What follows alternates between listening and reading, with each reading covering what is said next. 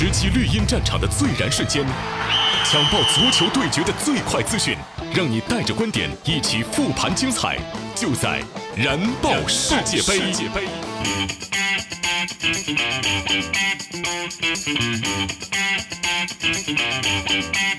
喜马拉雅的听众朋友们，早上好！您现在听到的是由百威啤酒独家冠名播出的《燃爆世界杯》，精彩世界杯，头条刷不停，回顾最燃的球赛现场，让您听到最新最热、最有话题的世界杯新闻。我是刘洋，燃点重现。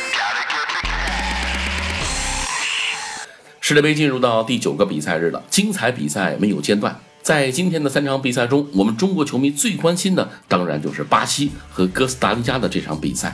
除了赛场上的精彩，这场比赛呢，百威啤酒还在场边的围栏广告用中文打出了“二零二二雄起，我们等你，爱你愿你，依然挺你”的话语。很显然呢，他们想在这样一场可以唤起我们诸多思绪的比赛中，表达对我们中国队的支持。中国队2002年第一次打进了韩日世界杯，正好就是和巴西、哥斯达黎加分在了同一小组，那也是我们关于中国男足最美好的记忆。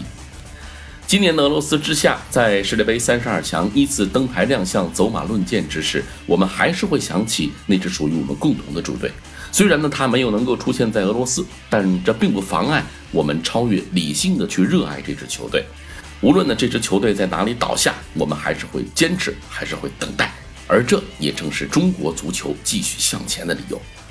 今年世界杯的一百七十万张门票当中，有将近三点七万张出售给了中国球迷，这个数字是没有进入世界杯决赛圈的国家当中购票球迷数量第二多的。另外呢，今年世界杯的十七个赞助商当中，中国企业占据了七个席位，创下了中国企业赞助世界杯的新高。这一个个元素。都凸显出了我们的球迷、我们的品牌对于世界杯的痴迷。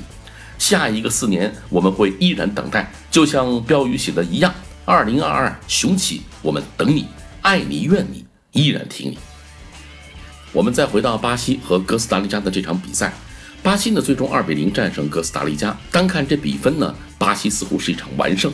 实际上呢，这场比赛巴西人胜得非常艰难，两个进球都是到伤停补时阶段才收获的。在昨天的比赛当中呢，阿根廷是零比三惨败给克罗地亚。那么两场比赛一对比，巴西呢虽然也有很多需要改进的地方，但至少有两点做得比阿根廷好。首先是自信和耐心。这场比赛呢上半场也是零比零，那么下半场刚开始，巴西队发起了一轮接一轮的进攻。但为哥斯达黎加镇守大门的是皇马主力门将纳瓦斯，他的屡屡神扑让巴西犀利的进攻在九十分钟之内都没有能够形成进球，直到补时阶段大门才两度失守。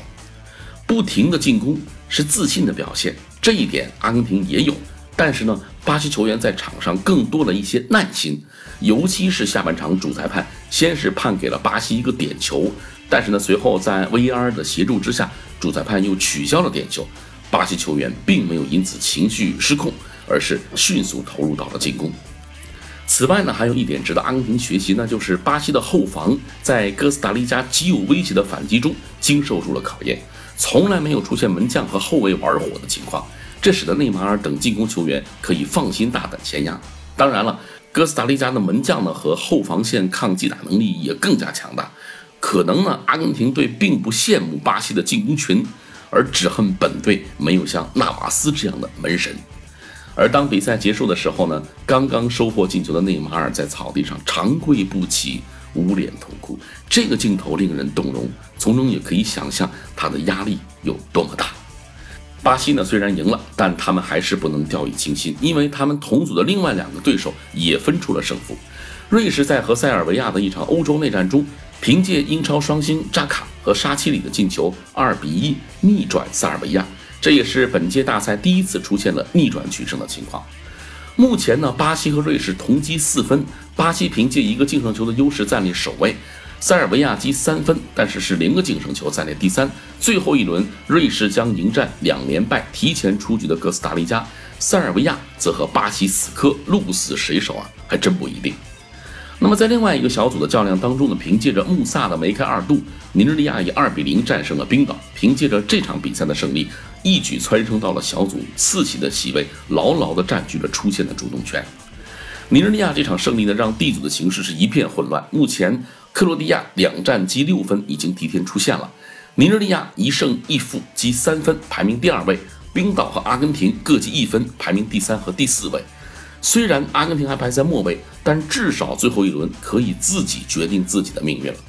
那值得一提的是呢，自从1998年世界杯扩军到32支球队之后，在前两轮小组赛取得一平一负只拿到一分的球队共出现了31次，其中在最后一轮翻盘并成功出线的情况只有四次，换算成概率就是百分之十三。那也就是说，从历史角度来看，阿根廷的出现概率只有百分之十三。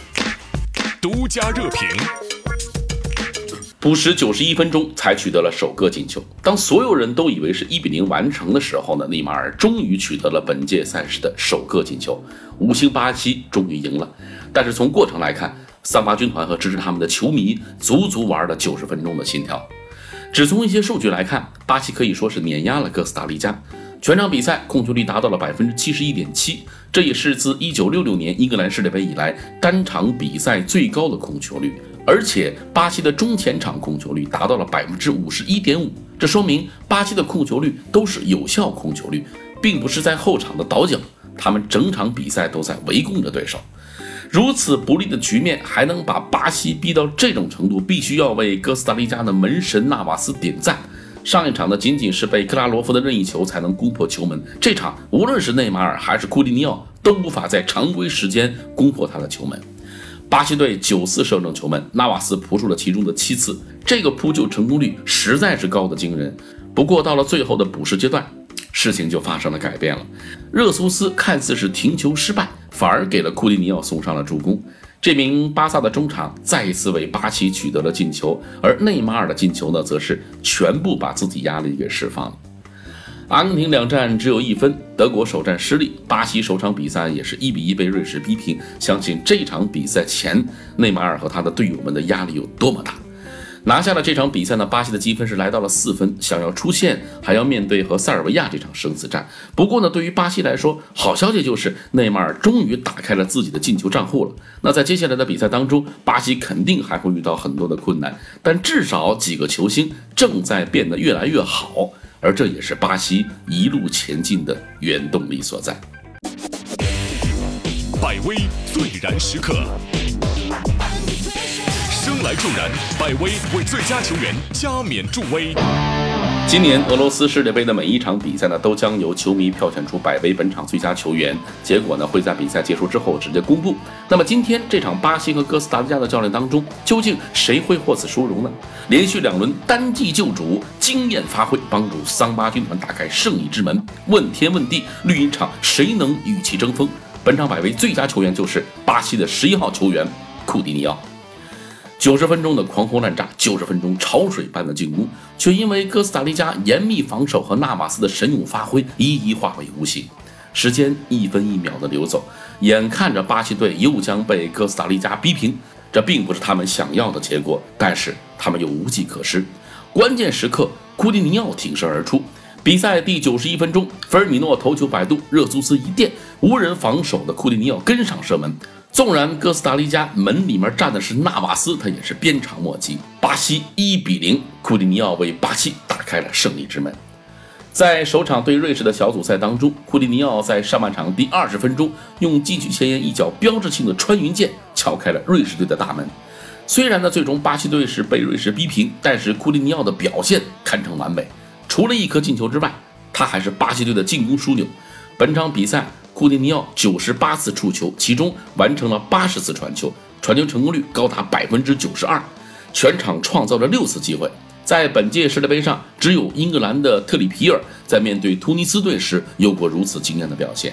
如今的库蒂尼奥俨然是巴西队最不可或缺的球队核心。冠军仍在前方，库蒂尼奥还来不及品尝胜利的喜悦，就要继续前行了。对他来说，大力神杯才是他真正的梦想。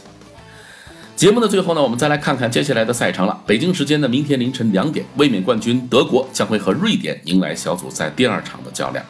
德国在小组赛当中首轮是大爆冷门，零比一不敌墨西哥，那这也是他们在世界杯历史上第二次在首轮输球。此番的对阵瑞典，德国队势必全力以赴争取胜利，只有这样，他们才能重新将晋级的主动权掌握在自己的手中。此外呢，在首轮输球之后的德国阵中也开始流传内讧的消息了。拜仁帮是否会导致日耳曼战车自乱阵脚呢？那么这一回考验勒夫的时候到了。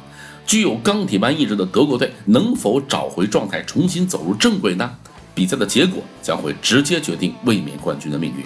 阵容方面呢，罗伊斯或许呢将直接取代厄齐尔进入首发名单，而他的表现也将决定着德国的成败。F 组的另外一场比赛将会在韩国和墨西哥之间进行。那么在首轮击败卫冕冠军之后，墨西哥也是底气十足啊！面对太极虎，墨西哥将选择让多名球员轮休，包括瓜尔达多、拉云、贝拉。那么不仅如此呢，墨西哥队的主力门将奥乔亚也很有可能休战一轮，为小组赛末轮对阵瑞典做足准备。那言外之意很明显，韩国队不足为虑，无需太用力。那面对这样的羞辱，不知道韩国会在球场上做出何种反应。这场比赛的开球时间是今天晚上的十一点。而在 F 组另外两场开打之前呢，G 组将会先赛一场，比利时将迎来和突尼斯的对决。在首场小组赛当中，比利时是三比零击败了巴拿马，目前呢以净胜球的优势位列小组赛首位。而如果能够击败突尼斯，比利时提前出线的可能性非常大，同时也会为与英格兰争夺小组第一奠定坚实的基础。过去三次比利时参加世界杯的比赛当中，从来没有输给过非洲球队，这也是比利时的优势。世界杯小组赛也是提前进入了拼刺刀阶段，场场精彩，让咱们拭目以待了。好了，咱们今天呢就聊到这儿，明天早上欢迎继续收听由百威独家冠名的燃爆世界杯，我是刘洋，明天见。